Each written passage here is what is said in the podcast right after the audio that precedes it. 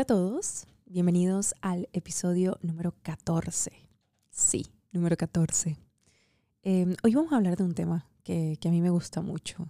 Me gusta mucho porque yo siempre lo pongo, en práctica, porque a veces eh, cuando hay grandes problemas siento que es la falta de escuchar. ¿Realmente nosotros sabemos escuchar? Vamos a hablar sobre el poder de escuchar.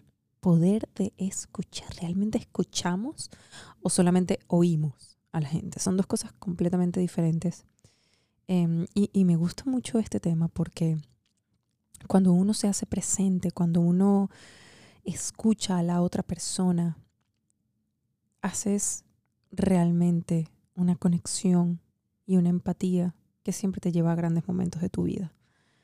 Em, ¿No les ha pasado que en discusiones de pareja sucede que uno está hablando, uno está hablando y de repente el otro va y dice otra cosa y la pelea empeora? Es simple y llanamente porque no se están escuchando, simplemente están oyéndose para ver quién tiene la razón. Y quiero empezar este episodio con, con un quote de Winston Churchill que dice, se necesita coraje para pararse y hablar, pero mucho más para sentarse y escuchar. ¿No les pasa? A mí antes me pasaba muchísimo, pero en mis sesiones eh, privadas de, coaching que tengo con mis clientes, he reforzado tanto el poder de la escucha y hemos llegado a profundizar en grandes cosas porque estamos tan presentes y esa escucha está tan potente que llegamos a su resultado deseado con los ojos cerrados. Están siendo viajes maravillosos. Y, y por eso durante la actividad, durante todo este tiempo, la actividad de escuchar, siento eh, que se ha estudiado como parte del proceso de comunicación interpersonal, que transita por tres momentos. Transmisión, recepción o escucha. Y la retroalimentación, el feedback. Lo que nosotros conocemos como el feedback, como que estoy hablando y la otra persona realmente me está prestando atención y me da respuestas coherentes a lo que estamos haciendo, no simplemente habla por lo que quiere decir y ya. Sin embargo, eh, en los últimos años, eh, varias personas, varios especialistas en temas gerenciales y de las relaciones interpersonales han venido dándole un tratamiento relativamente eh, independiente. Y la habilidad de escuchar se encuentra en oferta de programas de capacitación y en artículos y libros con su propia personalidad. Es maravilloso. Por ejemplo, ahorita en el, en el club de lectura eh, se propuso el poder de, de, escuchar de Ismael Cala. Y, y, es interesante cómo le dedican libros solamente a la escucha. Sin embargo, también en el, en el libro que leímos también en mi club de lectura, que se llama El poder de la hora, hace hace mucho énfasis en aprender a escuchar y no a oír. He leído que en, investigaciones realizadas sobre habilidades de directivos exitosos, junto con la de ser un buen comunicador, aparece la de saber escuchar, porque realmente pasamos más tiempo escuchando que hablando. Esto sí es un porcentaje real. Eh, según investigaciones, el tiempo total que dedicamos a la comunicación, el 22% se emplea en leer y escribir, el 23% en hablar y el 55% en escuchar. A ver, esto no quiere decir que estamos dispuestos a escuchar más dispuestos, quiero decir, a escuchar que hablar, sino que estamos mucho más expuestos a estar recibiendo información que a transmitirla. Recuerden en los episodios pasados que yo les hablaba a ustedes de tengan mucho cuidado con, con lo que leen, con lo que escuchan, con lo que escriben, con las personas que conversan. Tengan mucho cuidado con esa retroalimentación, porque eso es lo que somos. Hay un, consultor en estos temas que se llama Robertson, eh, que me, me, encantaría citar lo siguiente. Dice, todos pensamos que escuchar es importante, pero ¿cuántos de nosotros lo hacemos bien? Me permite informar que sería raro encontrar uno entre 100 altos ejecutivos que fuese de verdad un buen oyente. Mucha gente centra su atención en lo que va a decir después que termine de hablar la otra persona. Ni siquiera intentan comprobar lo que creen haber oído y mucho menos reconocer el tono o los matices emotivos. Se trata de errores fundamentales a la hora de emplear esta habilidad básica. Con independencia de los estudios que haya cursado o de su experiencia, usted debe aprender a escuchar. A ver, yo, quiero hablar un poco de los beneficios de, escuchar. La verdad son muchísimos beneficios, pero eh, podemos destacar que eleva la autoestima de la persona que estás escuchando. ¿No les pasa? ¿Por qué? Pongan en práctica. Vayan a un conversatorio con unos amigos o un amigo tuyo que te esté echando un cuento y tú estés profundamente conectado con él y realmente le estés prestando atención al punto que puedas responder muchísimas cosas a esa persona. Esa persona se eleva su autoestima. La relación que ustedes tienen va a ser más fluida, más respetuosa, más agradable. Va a ser hasta una relación nueva. Si ustedes no estaban acostumbrados a escucharse y a estar presente con esa persona, va a ser una relación nueva porque hasta, hasta tu amigo le va a sorprender que estuviste tan presente. También le permite al que escuche identificar intereses y sentimientos del que habla y de esta forma puede ser más efectivo en la comunicación con su interlocutor. Vas a reconocerte en parte de lo que esta persona está hablando. De verdad se reducen los problemas. Esto es algo que lo hablé al inicio del episodio. Si hay un poder de escucha muy fuerte y muy presente, elimina, no elimina, baja las probabilidades de conflicto. Normalmente eh, los conflictos llegamos a porque no tenemos la misma perspectiva del caso y sin, ni siquiera queremos sentarnos a dialogar un poco sobre eso para llegar a un acuerdo. Entonces, si yo realmente estoy escuchando la perspectiva de la otra persona, del cual no estoy de acuerdo, pero acepto que esa es su perspectiva y que a él lo mantiene, lo mantiene bien porque estoy escuchando plenamente que eso es algo de aquella persona que me lo está contando, en ningún momento vamos a entrar en conflicto. Una de las cosas que me gusta, una de mis favoritas del poder de escuchar, aprendes de los conocimientos de la otra persona.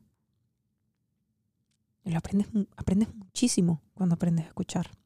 Amplías tu marco de referencia, de tu cultura, de intereses.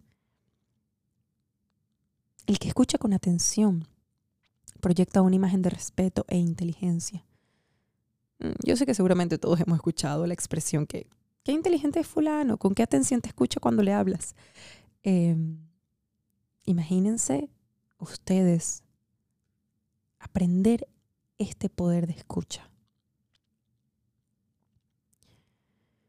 Algo que yo siempre hago cuando no estoy presente, y, lo que sucede es que cuando no estoy presente, normalmente casi nunca estoy de acuerdo. Y llegué a la conclusión que era eso, que es porque no estoy presente. Y cuando no estamos presentes, muchas cosas nos molestan, muchas cosas no estamos de acuerdo, porque simplemente vamos agarrando pequeños fragmentos, pequeños pedacitos de situaciones, de cosas.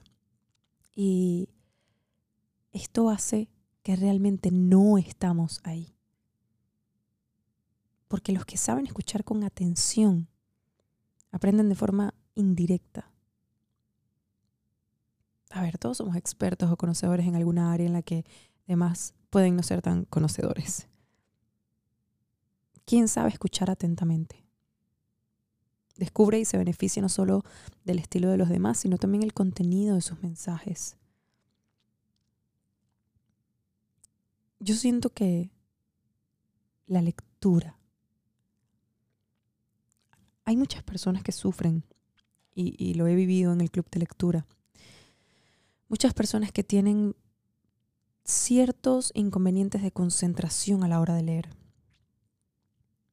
Y, ese es un poco el inconveniente de estar presente, eh, de que si no tengo el hábito de leer durante, digamos, 40 minutos, voy a empezar a leer por páginas, dos, tres páginas, y eso me hace presente. Hay personas que escuchan el audiolibro y les cuesta escuchar el audiolibro. Simplemente lo colocan y cuando van a debatir del libro o cuando van a conversar de algo, lo único que hacen es Ah, no estoy de acuerdo con esto, no estoy de acuerdo con lo otro. Si aprendes a escuchar, vas a absorber todo lo que a ti te funciona, todo lo que, em, todo lo que tú puedes trabajar para ti y para quedártelo, para enriquecer tanto tu, tu capacidad, tu lenguaje y puedas seguir adelante. A mí al inicio se me dificultó mucho, tengo que confesárselos. Eh, escuchar para mí no era tan, tan positivo, escuchaba evidentemente en el trabajo y en momentos muy puntuales, pero desde que empecé a escribir, la única forma eh, y, una de las herramientas por el cual aprendí a, escribir fue escuchando a grandes personas que admiraba, que son grandes escritores, grandes psicólogos. Y cuando aprendí a escucharlos y a estar presentes, mi cabeza empezó a como absorber ciertas palabras, ciertas formas, se empezó a inclinar por ciertos temas, eh, simplemente porque aprendí a escuchar. Quiero, hay, una persona que se llama Goleman, eh, es un investigador de la inteligencia emocional. Quiero citar esta parte porque la subrayé. Él identificó que el arte de saber escuchar entre las principales habilidades de las personas con altos niveles de inteligencia emocional. La considera como la primera de las aptitudes que determinan el manejo de las relaciones, lo que posibilita comprender a los demás, en lo que se incluye percibir sentimientos y perspectivas ajenas e interesarse activamente por sus preocupaciones. A ver, ¿cuáles son, vamos a hacer una hipótesis, cuáles son las conductas no productivas cuando escuchamos? ¿Qué debemos mejorar? A ver, falta de interés sobre el tema. Mm, ok. Si no nos interesa el tema, ¿cómo hacemos para que nos interese? Fijarte demasiado en el exterior y descuidar el momento en el que estás viviendo. Ey, nos pasa a todos interrumpir a la persona que habla. Nos pasa a todos. Yo también a veces lo hago y digo, ok, esto no se debe hacer concentrarse en los detalles y perderse lo principal, adaptarlo todo o una idea preconcebida, mostrar una actitud corporal pasiva.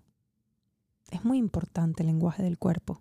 Cuando estamos escuchando a alguien y, nos pasa que nos quedamos quietos o nos sentamos o cruzamos las, las manos, los brazos y estamos incómodos, eso se hace sentir a la otra persona y la otra persona automáticamente deja de hablar permitir que las emociones bloqueen el mensaje.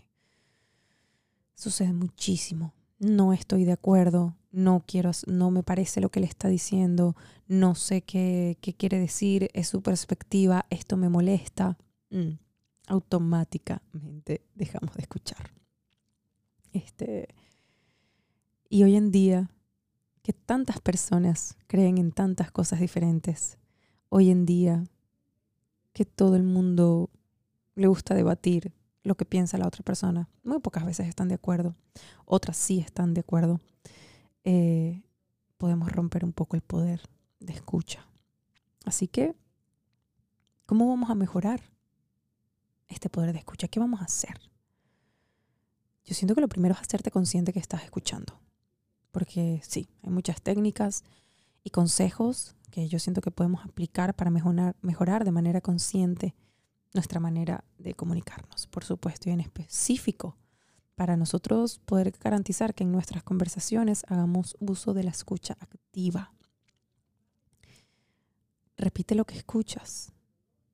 De verdad, es una estrategia que es de mucha ayuda tanto para ti para tanto para ti que escuchas como la persona que habla. De esta forma tú estás demostrando que estás prestando atención a la conversación y ayuda que la otra persona pueda aclarar aspectos de lo que está, te está comunicando. Interactúa e interésate por la conversación. Mm, no sé, haz preguntas. Eh, claro, eso sí, en el momento adecuado, no vayas a interrumpir. Demuestra que te interesa. Porque yo siento que de esta forma vas a poder ayudar que la otra persona se sienta más relajada hablando contigo y te ayuda a tener más información sí, sobre el punto de vista que están tocando. Redirige la conversación. a veces cuando conversamos, eh, ciertas conversaciones tienden a irse por un lado raro, se empieza a divagar. Si estamos atentos y estamos escuchando activamente, podemos nosotros redirigir la conversación hacia el tema que realmente importa, hacia, hacia algo que estamos conversando sin tener ningún tipo de distracción. Puedes ayudar a dar claridad. Este aspecto es clave en la escucha activa y es una de sus principales virtudes. Yo lo pongo mucho en práctica. Te juro, les juro que a cada rato lo pongo en práctica tanto en mis sesiones como en mi vida normal, porque nosotros somos capaces de ayudar al otro y comprender lo que el otro quiere decir, poniendo, a ver, tratando de ayudarlo, de poner en orden sus sentimientos, sus emociones. Algo que nos cuesta muchísimo, respetar los silencios. A veces cuando hay un silencio, decimos, oh, algo está mal, creo que tengo que interrumpir, creo que eh, tengo que decir algo porque la gente está incómoda y no. No trates de llenar los silencios con tus propias palabras. A ver, deja que la otra persona se tome su tiempo para dar claridad a sus pensamientos y emociones. Esos, yo siento que esos puntos suspensivos en la conversación sirven para que se piense y reflexione sobre lo que se está conversando, sobre lo que se está hablando. Y por último, el lenguaje corporal, como ya se los comenté hace un ratico, es sumamente importante. Hay que entender que en, en el poder de escuchar, en la escucha activa, el lenguaje corporal también es demasiado fundamental, ya que podemos nosotros eh, y la, o la persona que habla reflejar una postura y expresiones faciales cuando nos importa la conversación. Si yo estoy escuchando y tengo cierta expresión y estoy asentando y, estoy presente y tengo una postura abierta, no cruces los brazos sobre tu pecho y, y muestra siempre que estás interesado, vas a hacer de esa conversación una más fluida, una más completa, más más bonita. A mí me encanta este tema. Em, cuando yo empecé a hacer mis sesiones de coaching, empecé a, estar con, los clientes, a mí eh, era una de las prácticas favoritas por el hecho de que estás tan presente con tu compañero, con un cliente en el trabajo o donde sea, activas tu poder de escucha, conscientemente dices, epa, yo voy a escuchar, yo voy a, estar aquí, yo no voy a cruzar los brazos, yo voy a tener un lenguaje corporal abierto, yo quiero conversar, yo quiero estar, yo quiero ver qué aprendo. Imagínense que nosotros nos podamos introducir en nuestra cabeza que cada vez que conversamos con alguien, aprendemos. Si estuviésemos completamente abiertos y despiertos, tú sabes la cantidad de cosas que tú puedes entonces aprender en un día a ver, les voy a dejar una tarea que a mí a veces me gusta hacerla. De todo lo que viste en el día, de todas las personas que compartiste, de todo lo que hiciste, que aprendiste, ¿con qué te vas a la cama? ¿Qué es lo más valioso para ti que te vas a la cama contento porque aprendiste, porque escuchaste y sin embargo, hasta ciertas cosas que no estás de acuerdo, puedes decir, no estoy de acuerdo por esto, pero aprendí esto. Y eso solo te lo hace el poder de escuchar. Sí.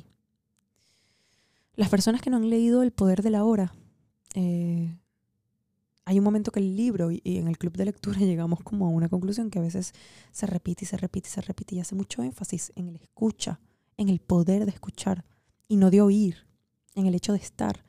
Así que si no te has leído ese libro, te lo recomiendo. Porque uno de los grandes aprendizajes que nos llevó a nosotros al terminar ese libro, yo me lo leía como por tercera vez, al terminarlo fue el aprendizaje que tenemos que tener nosotros para escuchar. Así que bueno, ya saben, ustedes que escuchan este podcast, porque esto es una ventana para que ustedes me escuchen, ya lo están poniendo en práctica. Así que si en esta sesión lo pusieron en práctica, coméntame en los comentarios, en la red social, en donde, en donde encuentres, ¿qué te quedó de este episodio? Una palabra. ¿Qué te llevas? Muchísimas gracias a todos por escuchar este episodio número 14, El poder de escuchar. Por aquí les habla Laura Chimaras y nos vemos en un próximo episodio.